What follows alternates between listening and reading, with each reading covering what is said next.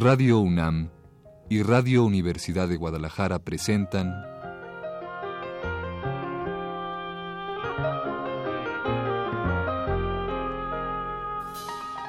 Retrato Hablado. Elías Nandino.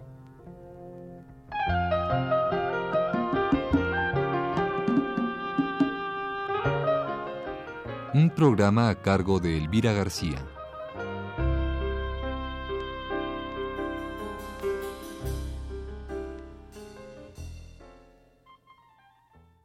En el tiempo sin tiempo que demoro, orillado al ocaso, donde el hombre consuma su naufragio, me interrogo en silencio y analizo lo que queda de mí, lo que me apoya para impulsar mis últimos arrestos.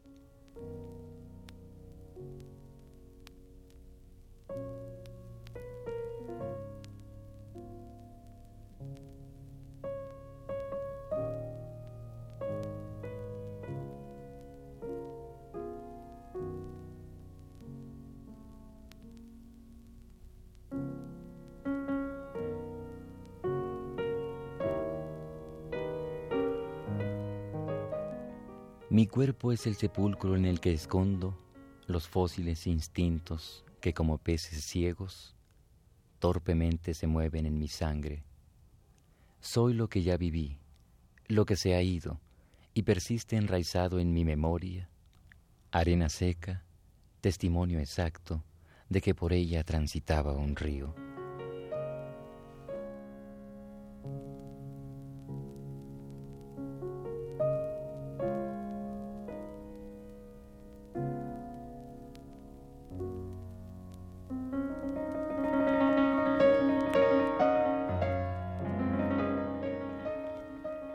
Amor hecho garras, añejo cementerio de recuerdos, un hombre que sin rumbo prosigue resbalando cuesta abajo sin que nada ni nadie lo detenga.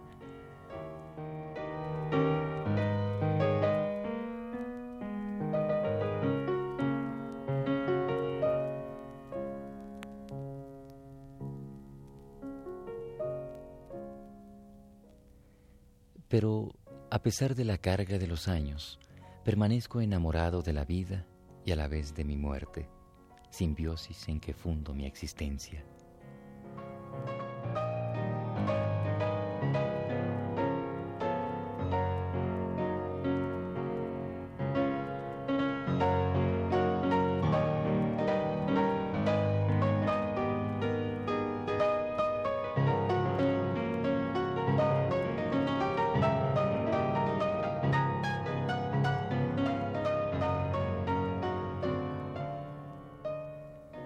Así comienza Elías Nandino el largo poema titulado Cerca de lo lejos, que da nombre a todo el conjunto de poemas que componen el libro más reciente de este poeta jalisciense.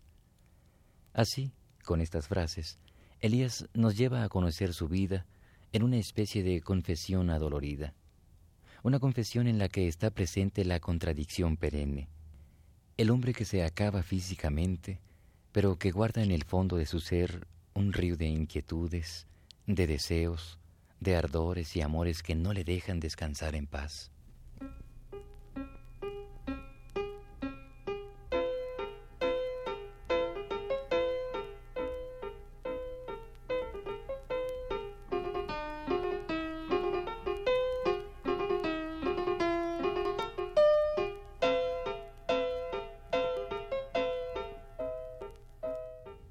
Es este el dolor que Elías expresa continuamente en su poesía. Pero el Elías de hoy, tan lleno de amor hacia los seres humanos, las flores, la naturaleza y la vida misma, tiene algo o mucho de lo que era el Nandino de hace 60 años, cuando lleno de ilusión decide que ha de ser poeta, porque su sensibilidad y su poca habilidad para los trabajos comunes no pueden ser compatibles. Pero Basta de describir ya al propio Elías. Dejemos que él mismo lo haga.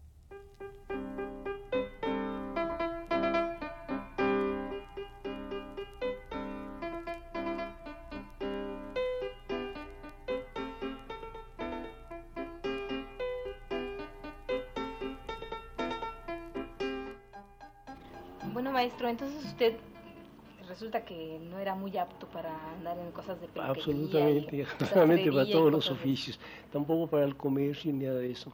Y luego, como, como le dije, tuve una novia que se llamaba Refugio Allende, muy bonita, y mi papá supo.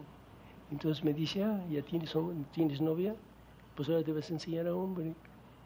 Y me mandó otro día a las seis de la mañana a que limpiara un pedazo de huerta. Mi mamá ya me llevó el bastimento, me hizo bien, me consoló.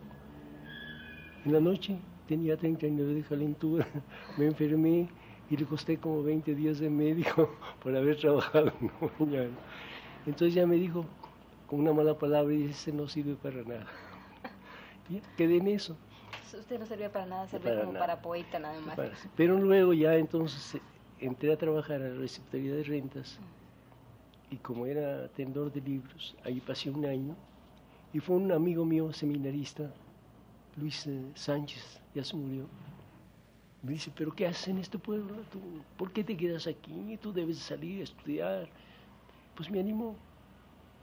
Y le dije a mi familia, me dijeron, no, nosotros no te ayudamos. Si quieres, tú vete y trabaja, lo que fuera, haz lo que puedas, pero nosotros no tenemos dinero.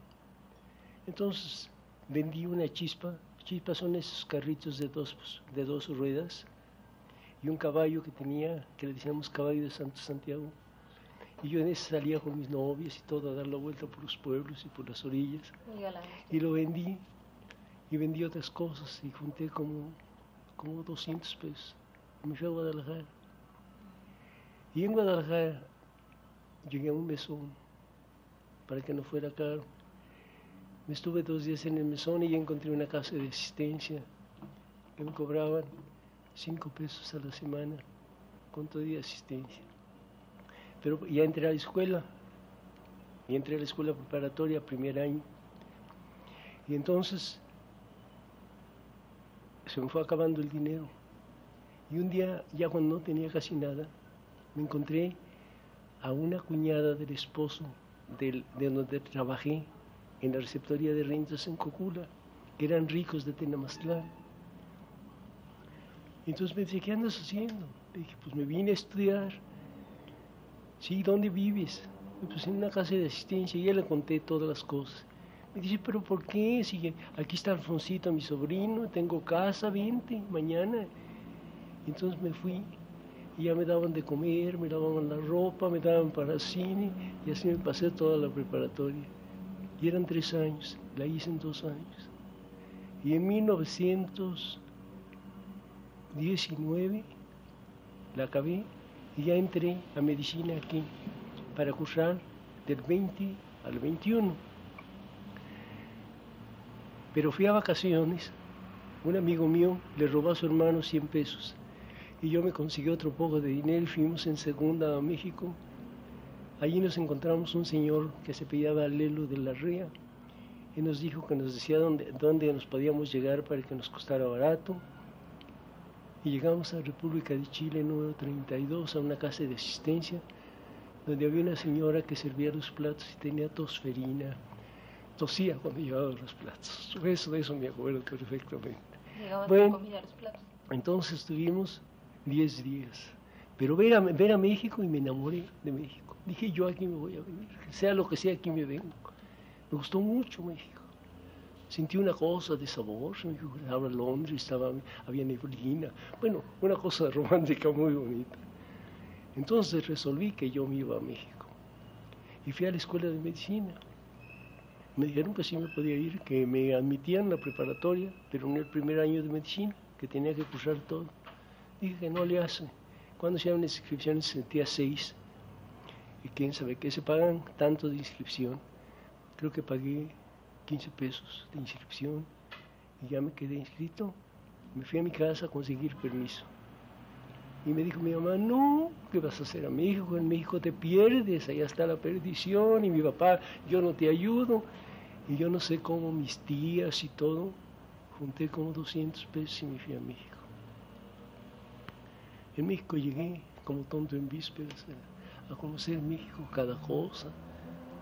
En la casa de asistencia nos daban, nos cobraban 45 pesos por las tres comidas, lavado de ropa y luz hasta las 10, dos en, una, en cada cuarto. A mí me tocó un amigo que se, que se, llamaba, se llamaba, porque ya se murió, Adolfo Rangel. Era un señor de esos que trabajan en el, distrito, en el gobierno de distrito, que tenía su smoking para ir los sábados a fiestas. Era muy, muy simpático, muy buena gente. En fin, congeniamos.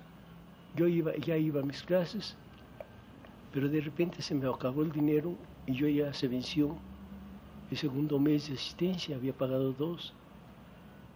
Me veo muy triste, dice, ¿qué tienes? ¿Por qué estás triste? Le dije, es que no me ha llegado dinero de mi casa. Y ya se cumplió y ya la señora me dijo, no se le olvide que hoy es el día último del de mes. Y me veo muy triste y dice, no te preocupes, no te preocupes. Vamos a comer. Y fuimos a comer.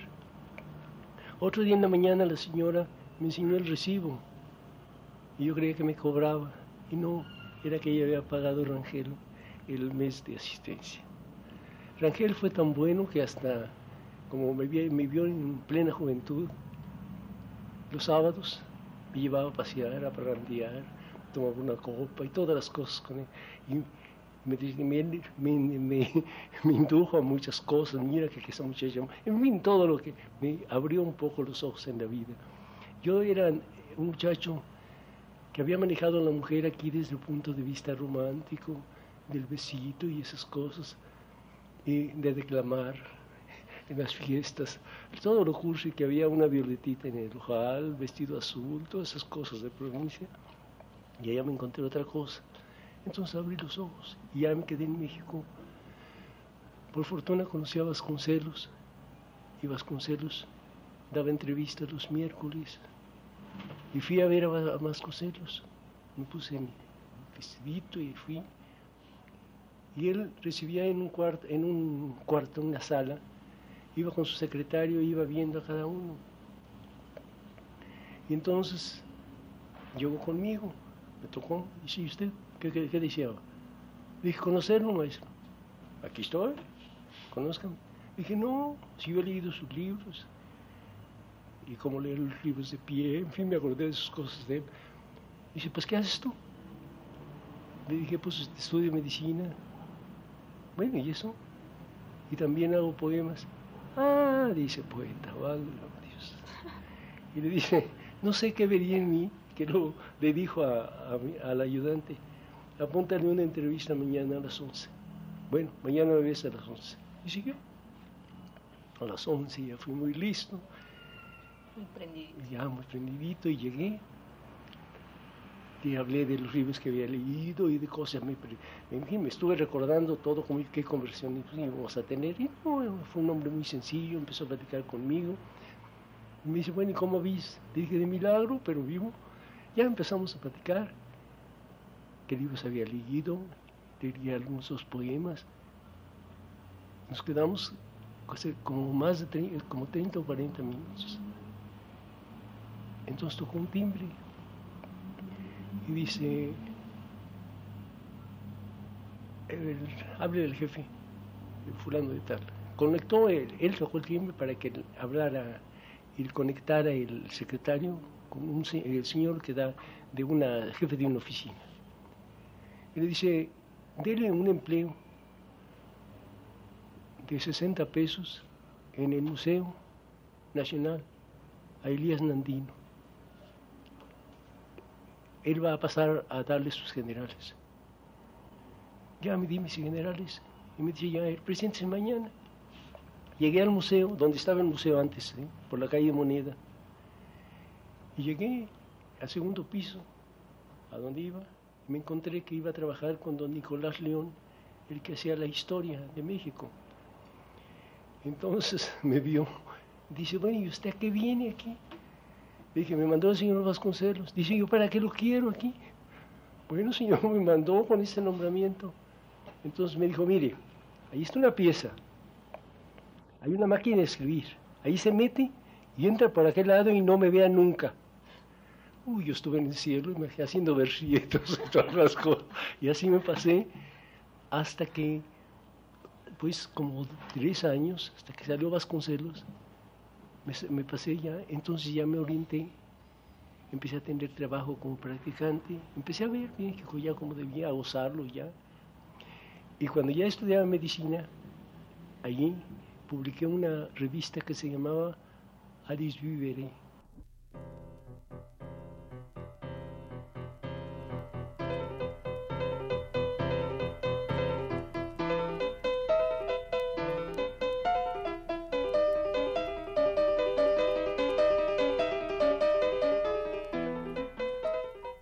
La amargura o dulzura del recuerdo, la risa que lo acompaña, la vuelta a la infancia y la adolescencia, las sorpresas que los momentos le deparan, el descubrir de la poesía. Todo ello va surgiendo gota a gota en un relato por demás poético.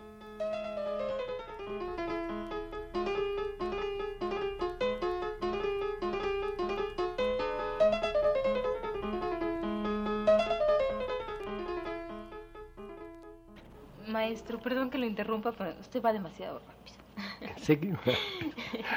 Y yo lo quiero llevar muy despacito. Así que, eh, un poquito volviendo hacia Sí. atrás, yo le quiero preguntar, ¿cuáles fueron sus primeros nexos con la literatura y con la medicina? Porque ahora, volviendo un poco hacia, hacia Alice Vivere, o usted me dice... Bueno, cómo, eso ya ¿no? se lo digo, Sí, pues, cuando- me lo dice, Mire, es este, vivir por La- todos, una cosa la- así. Cuando yo hice mi primer poema, Ajá. se murió una hermana mía que tenía 14 años y yo tenía 15. Y nos queríamos mucho, andábamos juntos donde quiera. Era muy bonita, íbamos donde quiera. Y tengo otra hermana que vivía, pero me llevaba mejor con ella. No éramos más que tres en mi casa, dos hermanas, yo, mi padre y mi madre. Entonces murió de una amigdalitis, que entonces no se curaba, no la sabían curar, y le vino una endocarditis. Ahora ya sé de todo eso, y, y se murió con una septicemia. Entonces me acuerdo que yo fui a una imagen de un Cristo y le increpé que porque había matado a mi hermana, una cosa muy curiosa, pero de, hombre a hombre, así, enojado y lloraba yo. Y me llegó mucho, estuve triste como unos cuatro o cinco días. Y un día me fui a un potrero de mi padre que se llamaba Los Coyotes. Y había un, me fui hasta la punta de un cerro donde había un árbol que se llamaba Tempisque, da unos, unas frutitas muy sabrosas. Y había una piedra laja así, me tiré de, me tiré de, de bruces.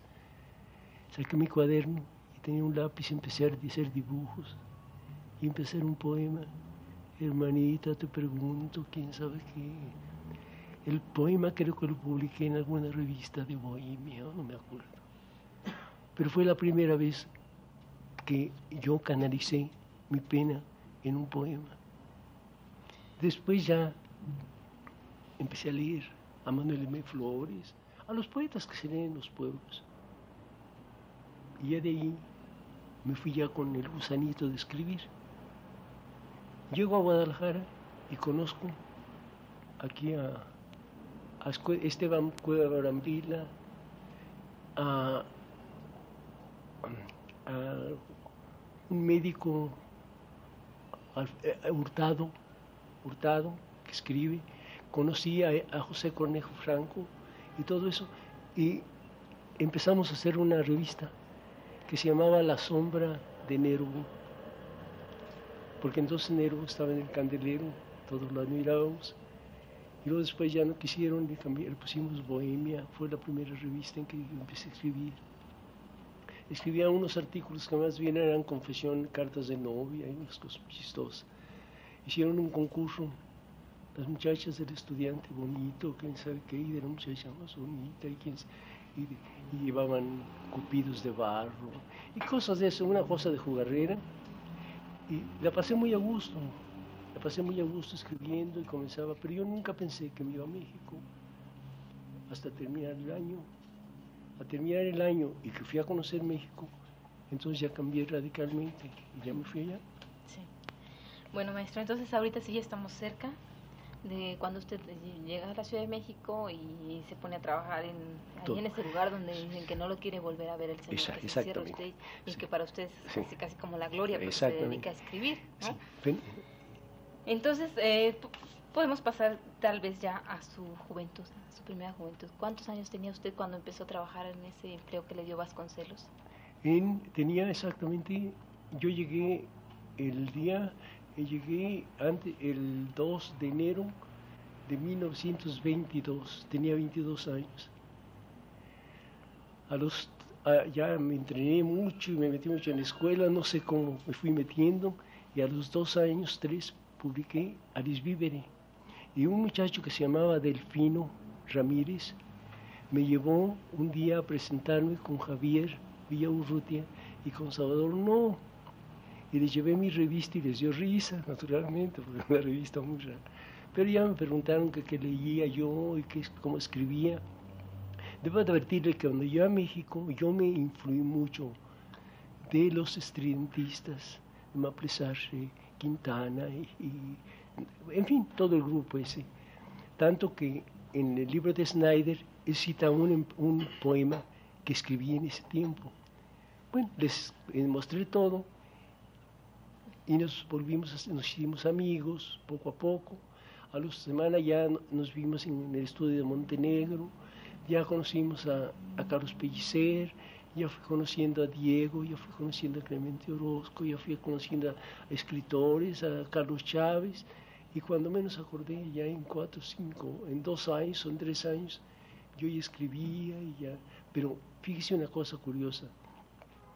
Yo pertenecí al grupo sin grupo. Es decir, cuando yo fui amigo de ellos, nos reuníamos en cafés, o íbamos a sesiones o a conferencias, pero no tenían un grupo, una parte donde. Entonces, todo ese tiempo tenía más, más, más, amistad con Javier, platicábamos más con él y con Novo. Novo era chistosísimo, gracioso, tenía una, una agudeza única. Entonces ya nos acostumbramos, Novo fue el primero que tuvo coche, ya salimos en su coche un forcito. En fin, pasé toda la juventud bonita, pero yo era el patito feo de los contemporáneos.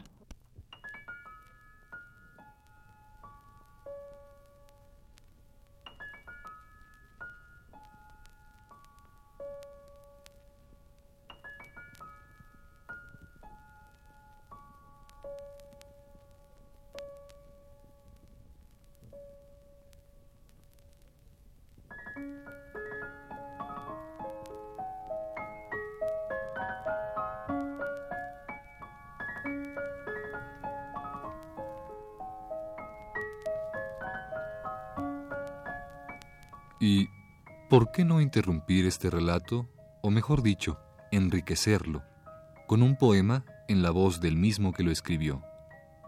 El poema Perfección Fugaz, que surgió posiblemente, como tantos y tantos otros, en la soledad de una habitación y en la soledad del hombre, hace quién sabe cuánto tiempo.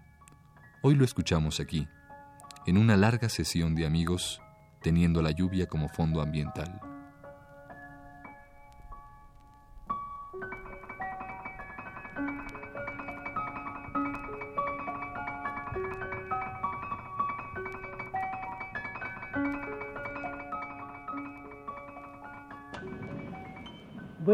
Le voy a leer algunos poemas de cerca de lo lejos. Este, le comienzo con uno que se llama Perfección Fugaz, que dedico con mucho cariño al poeta Carlos Pellicer, que sigue viviendo en la vida por la poesía. Pinté el tallo, luego el cáliz, después la corola, pétalo por pétalo, y al terminar mi rosa, la induje a soñar su aroma. Hice la rosa perfecta, tan perfecta que el día siguiente cuando fui a mirarla ya estaba muerta.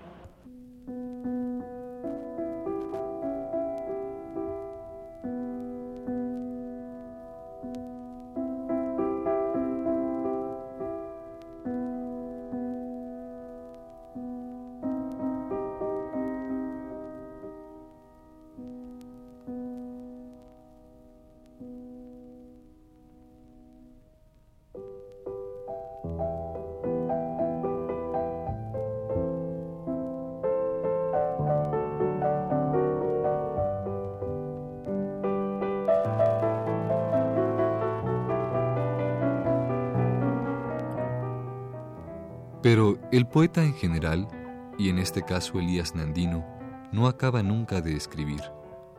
Hay para todos un poema inacabado o un poema que no se ha podido externar, por más que lo tenga, como el mismo Nandino confiesa, entre ceja y ceja. El poema que por las noches escribo por detrás de mis párpados y se borra en el día cuando los abro. Es por este poema inacabado, inacible, que Elías Nandino continúa vivo, hambriento de imágenes, en busca de palabras que puedan algún día darle forma.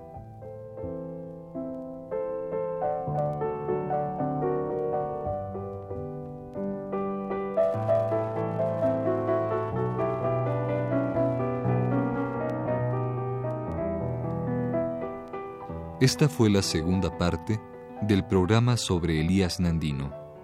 Le invitamos a escuchar la tercera el próximo jueves a las 10 de la noche.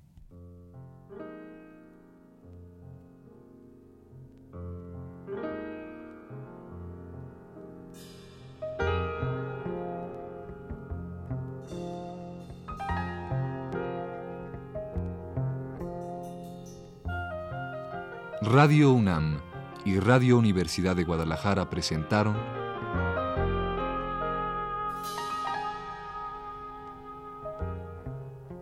Retrato Hablado. Elías Nandino.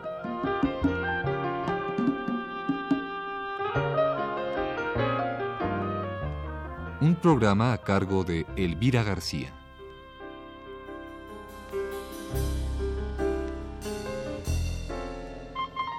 Conducción técnica de Jorge Castro y las voces de Fernando Betancourt y Eugenio Castillo.